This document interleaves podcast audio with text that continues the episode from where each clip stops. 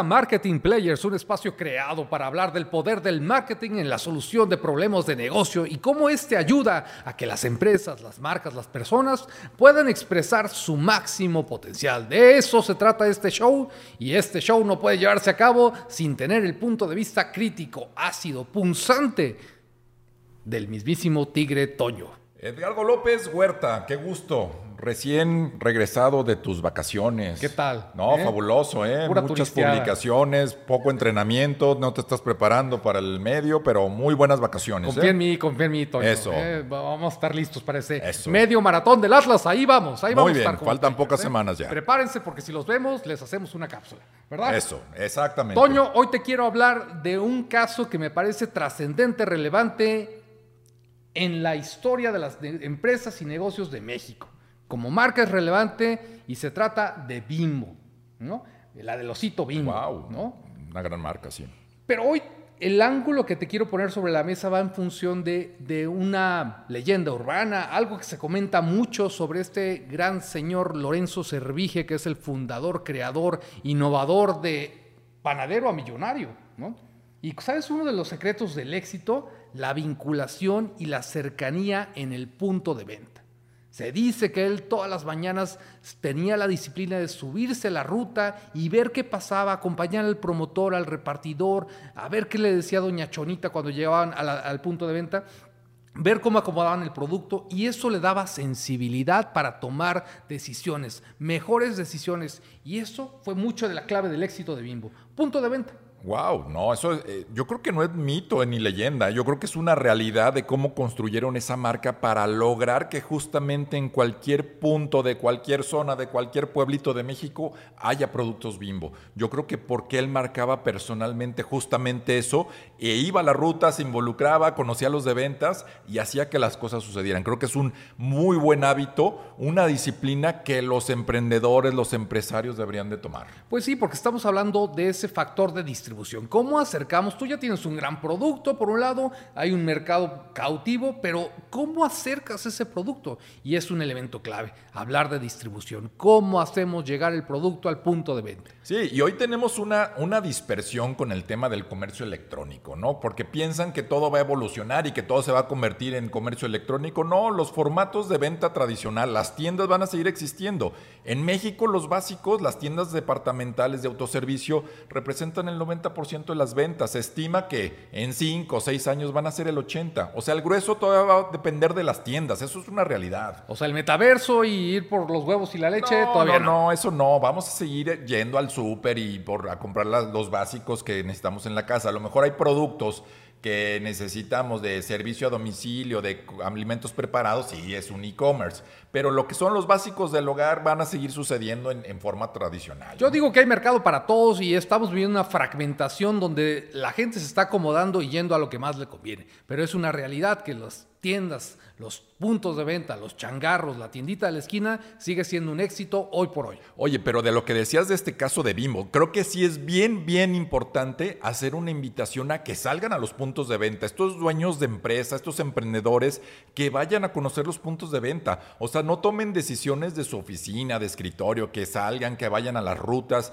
que vayan a los, a los distintos formatos. Y no solamente a donde ellos van a comprar, que vayan a cualquier lugar y conozcan a profundidad qué está pasando en las tiendas. Porque luego vienen los invitados internacionales de estas transnacionales y los llevan a la ruta de la felicidad, ¿no? No, eso, no, no, no, eso es así. Vamos a acomodar 10 tiendas, las vamos a poner perfectas porque va a venir el presidente internacional de la compañía y lo vamos a llevar por ahí y nos vamos a hacer el truco que nos desviamos dos cuadritas más para encontrar una medianita que va a estar también semi perfecta para que nos aplauda y el otro cumple su visita, ¿no? No, ya, es una porque lo- realidad. porque lo llevan a los tacos ya es un baño de pueblo, pero no, tienen que tener la disciplina de hacer esto no como estas visitas guiadas, sino con esa disciplina de un comprador misterioso, ir cuando nadie se lo espera y ver la realidad de lo que pasa con tu producto y cómo lo está comparando la gente y qué reacción está teniendo en el Y, y fíjate que es difícil esa invitación a los empresarios a veces de que los de sacarlos de su terruño, de su escritorio, de sus hábitos para que visiten los puntos de venta. Pero creo que es una buena disciplina. Van a ver y detectar oportunidades y no solamente escucharlas, porque muchas veces no te creen. Les estás aconsejando algo en función de lo que vimos, No, pero no creo que sea así. No, eso es una evidencias tangibles de lo que está pasando Porque en el las mercado. transnacionales tienen esa disciplina, ¿no? Pero ya es todo muy montado. Las nacionales parece que el dueño está en su burbuja y es difícil sacarlo y ver esa realidad. Y por otro lado tenemos a los emprendedores, ¿no? Que me queda claro que están ahí, que suben, que ellos van, montan la cajuela y tienen esa dinámica y sensibilidad de mercado. Pero ¿qué crees que le está faltando? Tiempo. Las estrategias, las estrategias para pensar, Ah, porque claro, claro. cumplen con la disciplina de llevar, conocen a don Guco, a don Beto, pero les hace falta, oye, ¿y qué es, cómo le sacamos jugo a mi estrategia de punto de venta? Exactamente. Y justamente la variable tiempo de que ellos tienen el día contado para tratar de vender, llevar el pedido, hablarle al potencial cliente. Entonces les falta tiempo y no se detienen a ver qué oportunidades tienen, a entender a la competencia. Entonces el entender el punto de venta es vital. Por más que quieran, tengan el mejor producto, si no entienden el punto de venta y lo abordan bien, no van a subsistir. Pero hay de puntos de venta puntos de venta, ¿no? No todos son iguales. no, vamos no, no, entendiendo vamos un poco este tema y la sofisticación que ha tenido este concepto de llamarse ahora trade marketing, ¿no? Ok. Y category manager y cuenta clave, o sea, se ha ido sofisticando. Antes la visión comercial pues quedaba en tener al de marketing y de ventas, ¿no? Pero hoy han surgido nuevas posiciones porque hay que entenderle a toda esta maraña de formatos que se han Sí, creado. Pero ahorita que tocas el, el tema de trade marketing, es muy simple y así lo, si lo buscan van a encontrar muchísima información. Al final es la mercadotecnia en el punto de venta. Esas son Así las claro. actividades No se me confundan. que realizas en el punto de venta para que hacer que una marca sea notoria, relevante y obviamente se rote, se venda, ¿no? Eso es el trade marketing famoso, ¿no? Y el punto de venta clásico por excelencia es el comercio tradicional, ¿no? Este comercio tradicional conocido como la tiendita de la esquina. Unos locales independientes, normalmente son emprendimientos familiares, trabaja ahí toda la familia, y entonces ahí vas a encontrar huevo, pan, leche, ¿no? Y lo sofistican y ya le ponen refrescos, papitas, cervezas, etcétera, ¿no? Sí, la tiendita de la esquina famosa y nada más y nada menos en México debe haber como un millón de tiendas, de changarros, de tiendas de la esquina que están oficialmente catalogadas como eso. Un, Un millón. millón. Imagínate. 125 millones somos. Somos 100, 125 millones justamente. sí. Eso nos da una matemática de De que cada changarro está atendiendo a 125 mexicanos más o menos.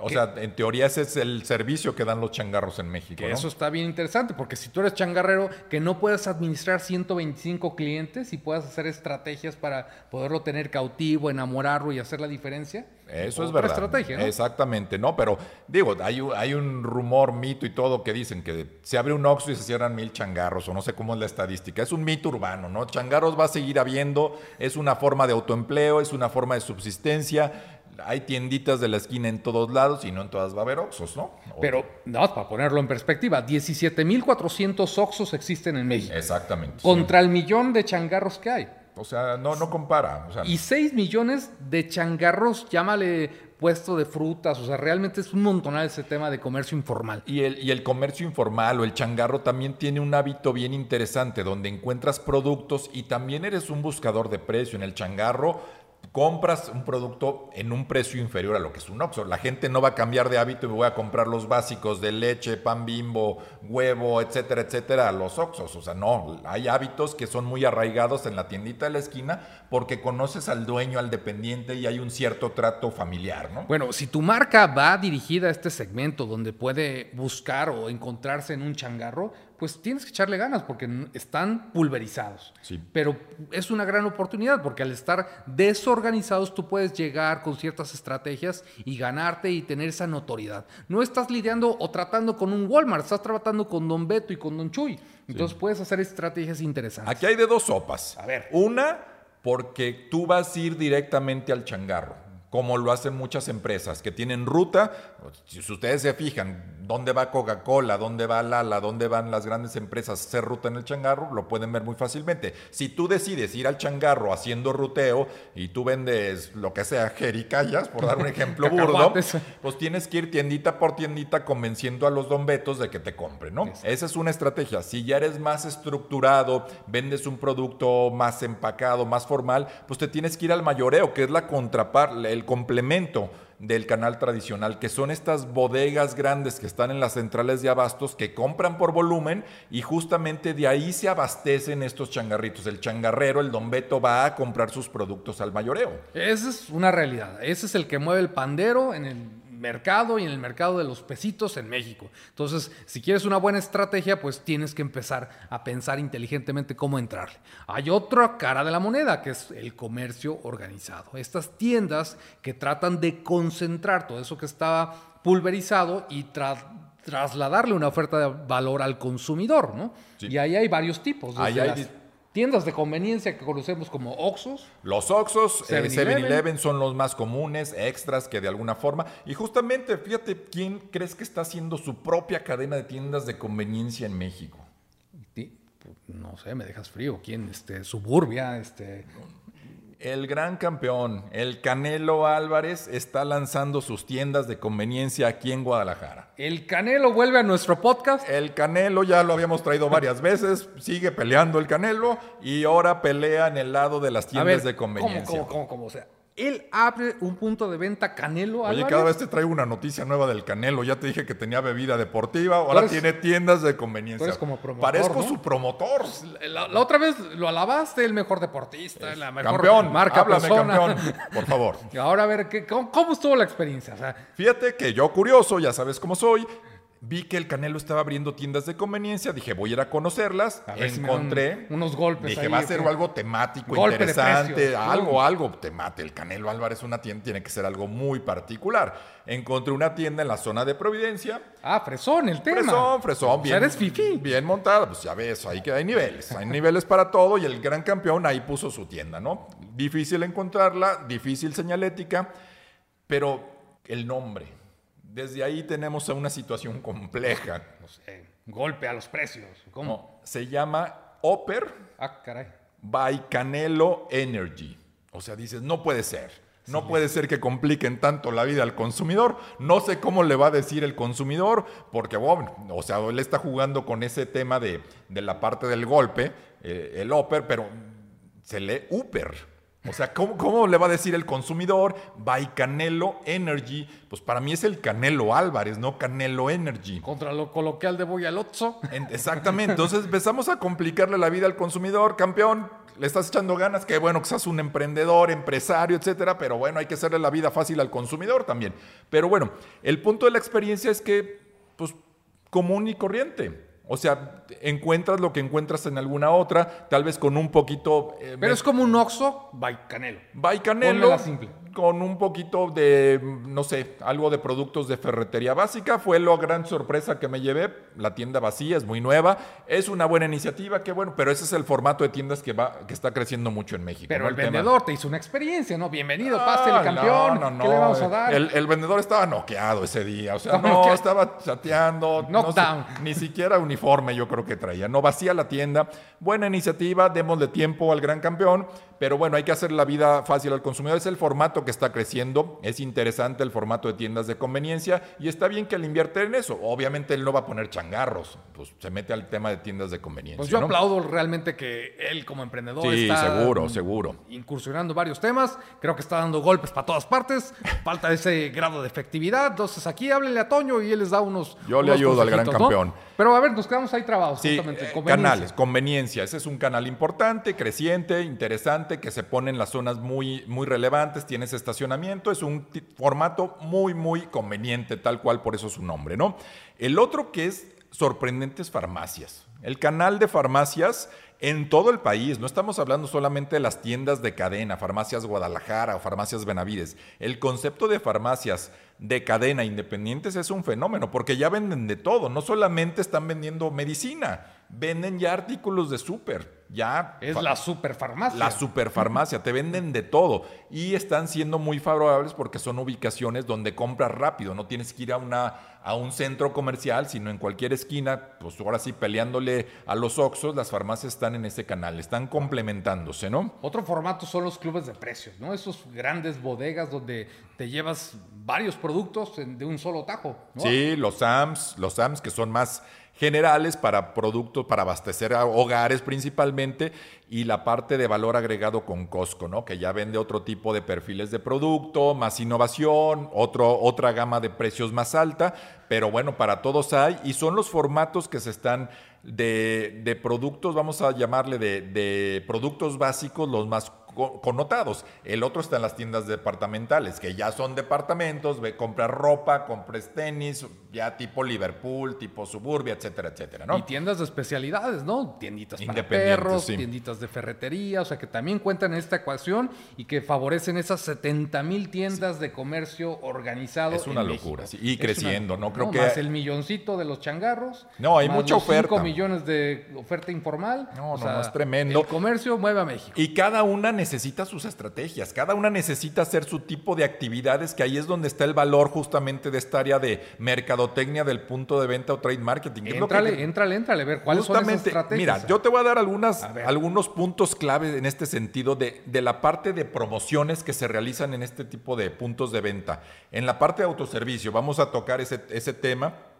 Hay un concepto que le llaman trade promotions, que es comprar en una cantidad de cuatro o seis unidades empacadas en una, en una caja particular, motivando a la gente que compre más por un beneficio, sea de que está muy bien arreglada la caja, tengas un artículo promocional, pero te, es invitante para que te lleves más cantidad cuando ya conociste la marca, ya la adoptaste, ahora sí te invito de antes comprabas una, ahora te llevas cuatro o seis unidades. Pero ahí tenemos desde los que ponen ahí vulgarmente con una cinta y ya lo están haciendo, que técnicamente es una trade promotion a meterle esa magia y esa creatividad. Te platico este caso que vivimos hace algunos años con Gatorade, justamente con el concepto de las trade promotions, donde sí poníamos esas cuatro botellas de Gatorade en una caja, pero no era cualquier caja, era una caja edición limitada donde jugábamos con diseños muy atractivos de Michael Jordan, Peyton Manning y le daba cierta magia al tema, ¿no? Entonces tú querías ese coleccionable. La gente recortaba y la idea estaba basada en los cereales, ¿no? Era muy básico, Era una idea de las cajas de cereales que recortabas y se volvían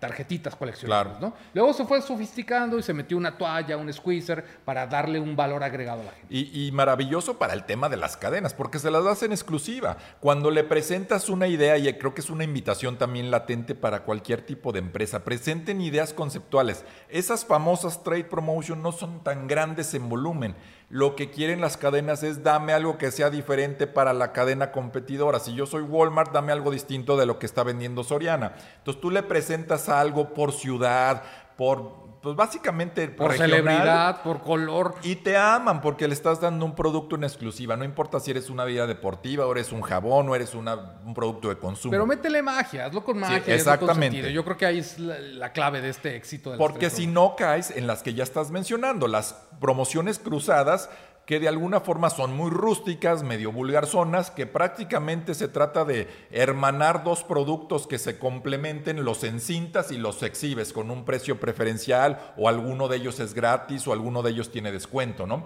Lo que hace comúnmente, por ejemplo, atún con galletas saladas, pues en algún momento del año se hermanan porque uno se necesita al otro y hacen un beneficio para el consumidor, pero está medio rústico en el asunto, pues una cinta, algo pegado y ya, eso es una promoción, funciona, sí, funciona, pero como que no le estás dando magia al consumidor. Sí, pero si ya le pones un poquito de magia, haces una caja edición especial, pues haces una combinación de valor para el consumidor. Claro, claro, y subes el ticket famoso, lo que está pagando el consumidor en esto. Esto es bien importante. Y recordemos, el consumidor compra experiencias, ¿no? La caja especial, el tener algo edición limitada, cierta magia, etcétera, ¿no? Sí. Otra estrategia, el material punto de venta. Y podamos otra vez, desde lo vulgar, que es el típico póster que ni siquiera puedes colocar en un supermercado porque está regulado, que ahí la estás jugando mal y te gastaste tu presupuesto a estrategias puntuales de material punto de venta, por ejemplo, para el supermercado, como pues basándote tu propio producto, le pones un collarín, le pones una etiqueta, le pones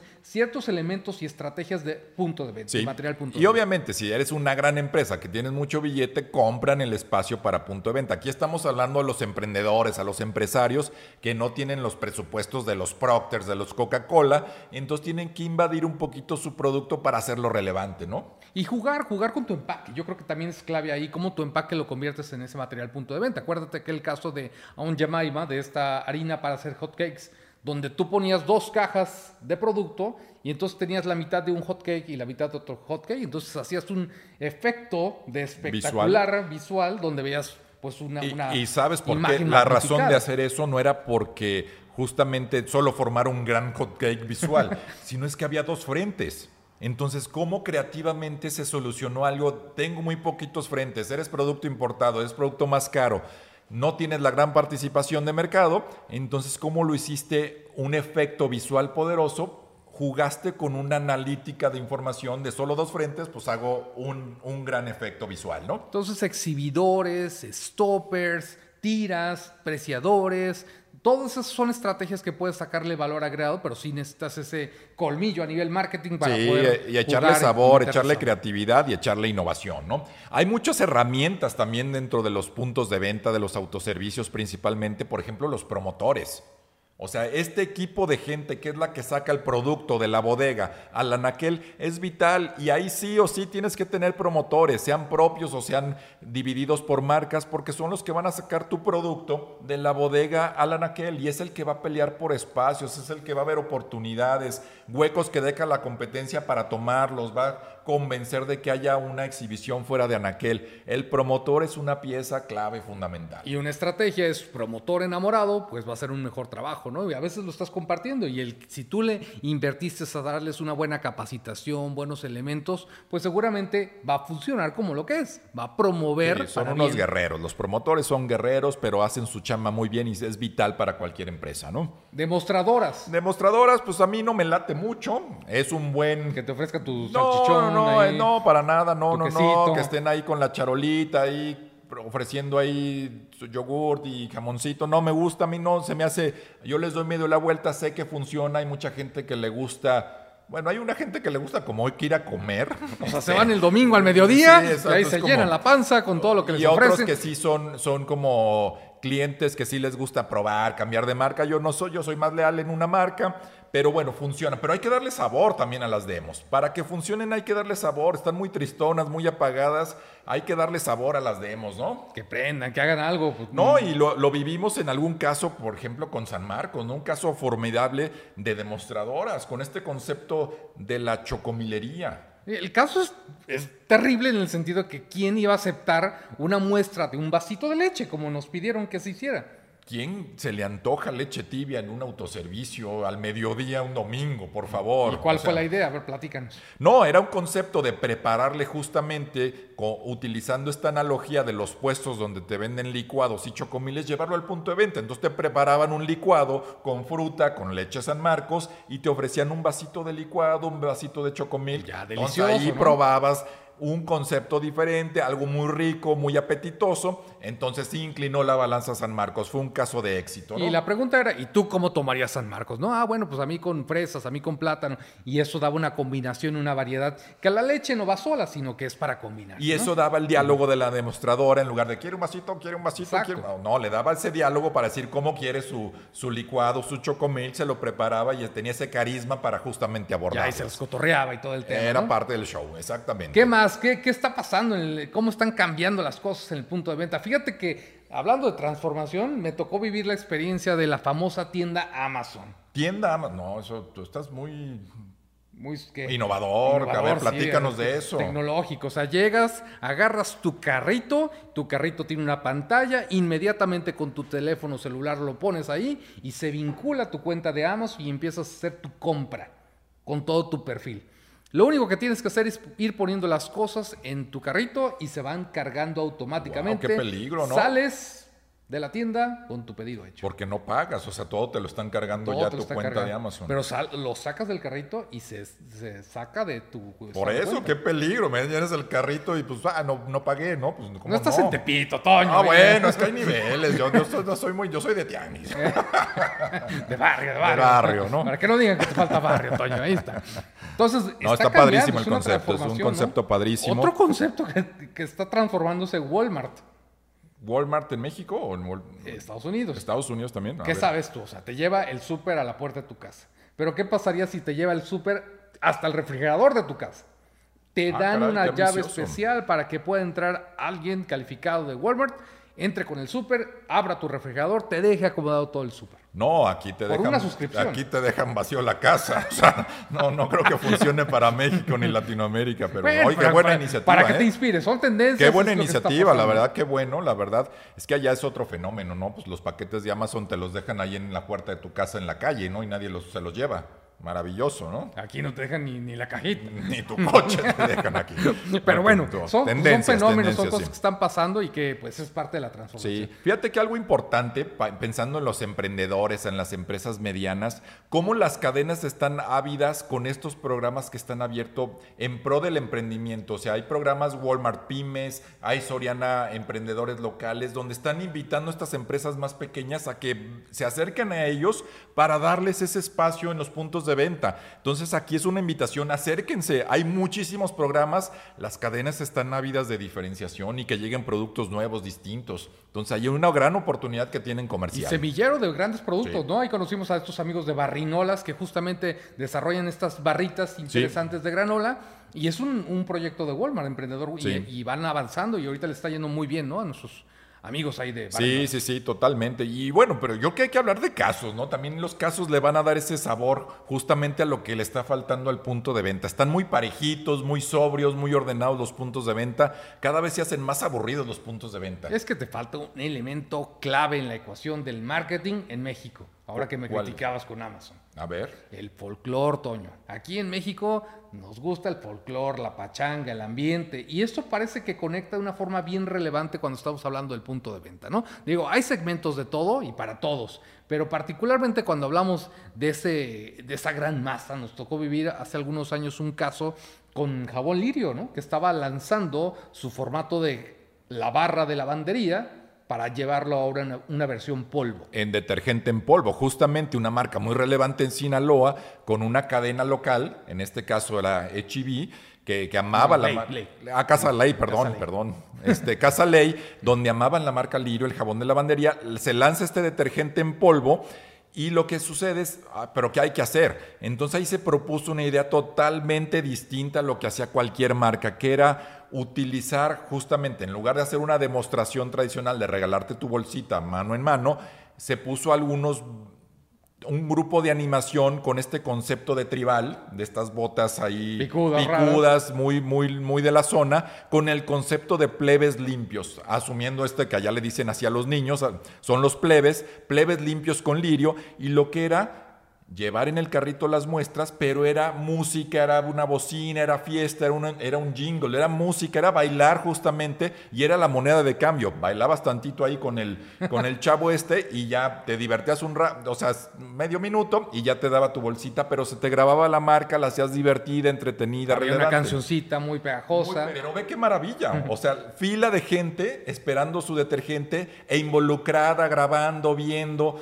¿Por qué? Porque se utilizó un mecanismo de atracción distinto. Pues sí, meterle sabor Folclor, cosa, ¿no? sabor, música y localidad. Se hizo algo bien regional. Pues sí, a ver, y mátame a la vaquita de Alpura. No, ¿A no, poco no, le metes no, sabor a ese vaquita, tipo? O sea, eso es- ¿Cómo el- baila? El que hizo eso es un genio y reproducir a las vaquitas es una maravilla. O sea, ya las llevan, cada vez van a eventos más vaquitas y bailan, es una joya. Imagínate la solicitud de empleo. Se busca promotor este, que sepa mover el producto, no sé qué, y habilidad de baile, break dance. Oye, pero chaparrones, ¿no? Chaparrones, las Pues tienen que tener ahí movimiento, Toño. Chaparritos ahí que se inflen, que... No, maravilloso. Y hemos visto que eso ya trasciende a, lo- a los puntos de venta. Ya están sacando a la vaquita en otro tipo de formatos. Ya lo ponen inclusive a bailar, a competir con el Dr. Simi en otros Guerra de lugares. ya. Exacto, maravilloso. Es lo que le falta justamente al punto de venta. Apoderarse del folclore, de la diversión, de la atracción. Y eso abona para bien a la marca, ¿Y para tú, Alpura. eh, ¿Tú crees que Lala se iba a quedar atrás? No, para nada, No, no. contraataque. ¿Qué? A, ver, ¿qué? te- te- déjame A enseñarte ver. este video. A ver, ¿podemos ver el video?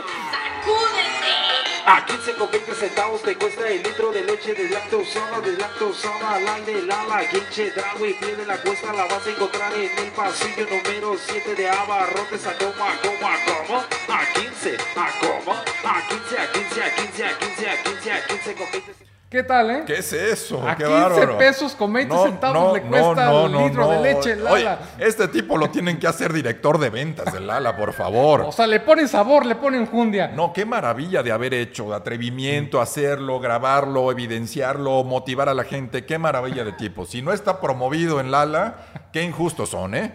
No, pues es, es ponerle sabor y es ponerle. Eso su es lo que le está faltando justamente esto. Hay muchos conceptos, hay buenos ejemplos, pero creo que eso es la falta al punto de venta. Y ahí es donde estamos apelando a la creatividad del marketing, hacerlo interesante, didáctico, sabroso, folclor mexicano. Pues sí, una buena estrategia, ¿no? Ese es el tema clave. El punto de venta es medular para tu estrategia de marketing. ¿Cómo le vas a entrar? ¿Qué vas a hacer diferente? ¿Cómo vas a hacer algo memorable, único, trascendente? Ahí es donde tienes que pensar en función Sí, de marketing. Y solo cuatro recomendaciones finales. Vamos a darle cuatro puntos muy particulares. Primero, ya lo dijiste, tienen que tener un buen producto. Ese es vital. Pero su primer paso son estrategias de visibilidad. Primero, estar presentes y que los encuentres. Para después pasar justamente a los temas de rotación, promover el producto para que rote más, para que sea más rápida la venta.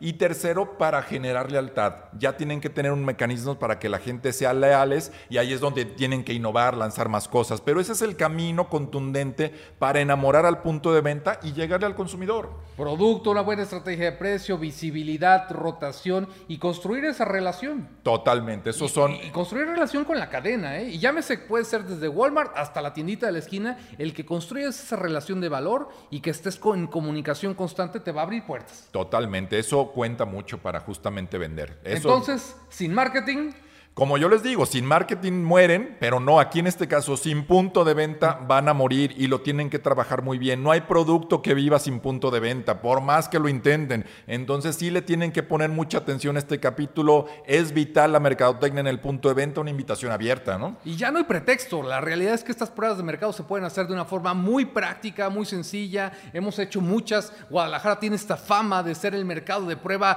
a nivel nacional, donde hay personas tan críticas, tan ácidas como Toño, que les gusta cuestionar. Sí, pero hay que hacer pruebas y no, no piensen que es complejo. Digo, hemos hecho muchos casos de esto donde justamente la, to- la gente puede tomar decisiones de por dónde va el éxito o no de un producto, ¿no? Y sabes algo que me encanta también como un último concepto, este concepto de las pop-up store. Es una forma de transmitir los valores de una marca, llevarlo a puntos diferentes. O sea, de repente en una plaza comercial, acercar una pop-up store de jabón fulanito, donde tú tienes otra experiencia, conoces la marca, le trasladas experiencias a tu consumidor y lo hace interesante. Pero para simplificarlo, son tiendas temporales. Las pones puntualmente por un periodo de, tiemp- de tiempo.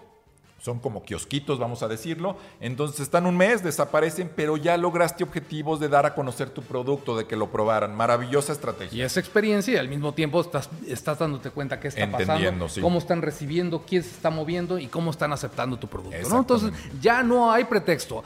Hagan una buena estrategia de punto de venta y hagan algo memorable y único. Esto es Marketing Players y nos vemos hasta la próxima. Saludos.